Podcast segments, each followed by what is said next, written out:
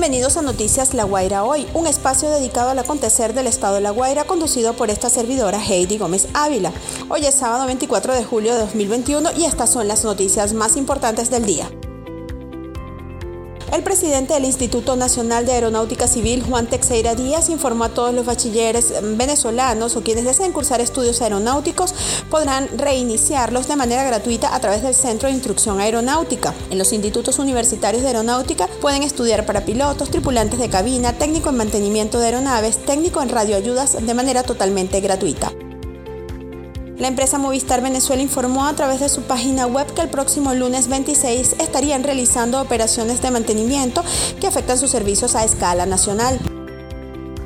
A las 10 y media AM de este viernes, las llamas consumieron una camioneta Chevrolet color blanco, placa 533XAF, año 85, en la avenida El Ejército de Katia Lamar, cerca de la estación de servicio Aldo. El siniestro fue atendido por funcionarios de los bomberos, quienes lograron controlar el fuego que causó pérdida en el área de motor, cabina y cauchos delanteros. Se conoció que el conductor aguardaba las afueras de la estación cuando se produjo el siniestro, que se presume fue por un cortocircuito en el área del motor.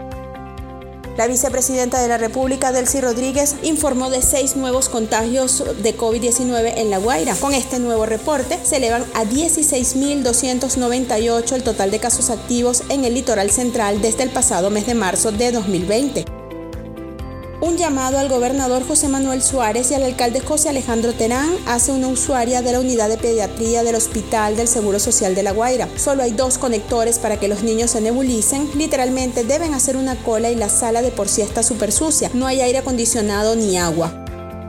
José Manuel Olivares, dirigente político opositor, puntualizó que el Ejecutivo Regional no estableció un plan que permitiera manejar la pandemia del coronavirus y trabajaron de forma improvisada para atender esta enfermedad. Expresó que en La Guaira es muy complejo controlar los números de contagios debido a que el sistema de transporte no está funcionando como es debido y las personas están ingresando a las unidades sin guardar distancia. Olivares aseveró que Venezuela no está preparada para levantar la cuarentena y mucho menos para enfrentar la llegada de la variante Delta que es más contagiosa. Dos horas sin luz en Care, los vecinos están obstinados que cada rato estén sin energía eléctrica en este sector. Una jornada social realizó el movimiento Somos Venezuela en La Guaira, en la base de misiones Bahía de Pescadores de Playa Verde, donde los residentes de la zona fueron atendidos con la entrega de combos proteicos, ayudas técnicas y calzados mediante el Plan Z, así como atención médica. También fueron atendidos cinco CLAP que surten alimentos a 1.500 familias. La Fundación Niño Simón estuvo a cargo de la recreación. En el sector El Tigrillo de Naiguatá están sin agua desde hace más de una semana, mientras miles de litros se desperdician debido a una avería en una tubería. Habitantes del sector solicitaron 6 metros de tubo de 2 pulgadas y media PVC, un anillo de 2 pulgadas y media, tres juntas de dres universal o mecánica y una llave de paso para realizar ellos mismos la reparación. La comunidad ha hecho la solicitud a la jefa civil y se sigue haciendo la vista gorda. Hay muchas familias que se están viendo perjudicadas. En el barrio San Antonio de las Flores de Cerro Los Cachos, parte alta, se encuentra en el olvido por parte de las autoridades de la entidad. Actualmente muchas familias requieren de ayuda para recuperar sus techos después que se los arrancara la tormenta Elsa el pasado 3 de julio. Como Dixon Verasmendi, de 27 años, fue identificado el motorizado que viajaba en una hora 2, color rojo, placas AX4 R732, cuando se estrelló contra una camioneta pick-up que iba en retroceso. El hecho ocurrió a las 6 a.m. de este viernes en la avenida Sublet, a la altura del edificio Las Américas, sentido este-oeste, justo cuando Francisco Salazar, de 66 años, se había pasado la cola de la gasolina y se desplazaba en reversa con la pick-up año 1994. El joven fue diagnosticado con excoriación múltiples y fue llevado por Salazar al Hospital Periférico de Pariata. Sin embargo, para médicos de emergencias La Guaira lo trasladaron posteriormente al Hospital del Seguro Social de este estado.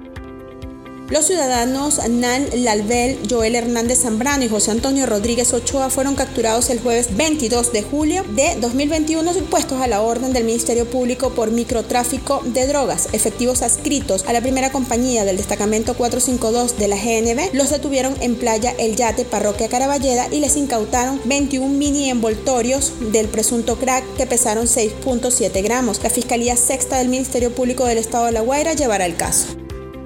Traumatismo a nivel del pómulo derecho presentó Lisandro Díaz de 37 años después de ser golpeado por otro sujeto en el sector La Piedra en Palmareste, Caraballeda. Tras la agresión se trasladó hasta el dispensario de la parroquia donde lo refirieron al Seguro Social. Sin embargo, al no tener cómo movilizarse se fue a su casa. Poco después, en un recorrido por la zona, funcionarios de la policía de La Guaira hallaron a pocos metros de la vivienda de Díaz a William Rivas de 52 años con traumatismo maxilofacial con fractura de tabique ya que fue golpeado por Díaz con una mandarria. Ambos fueron trasladados por paramédicos de la Brigada de Respuesta Inmediata en Emergencias Médicas al Seguro Social de La Guaira, desde donde refirieron a Rivas al Hospital Pérez Carreño en Caracas.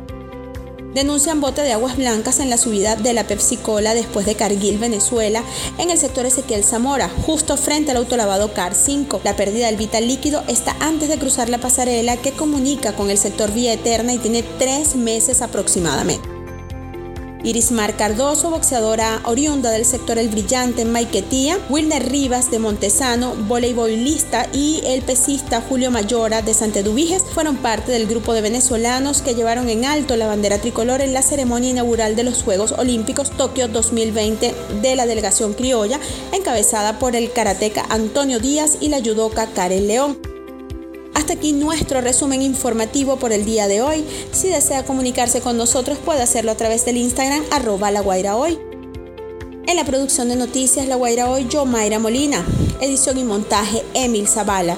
Narró para ustedes Heidi Gómez Ávila. Que tengan excelente día.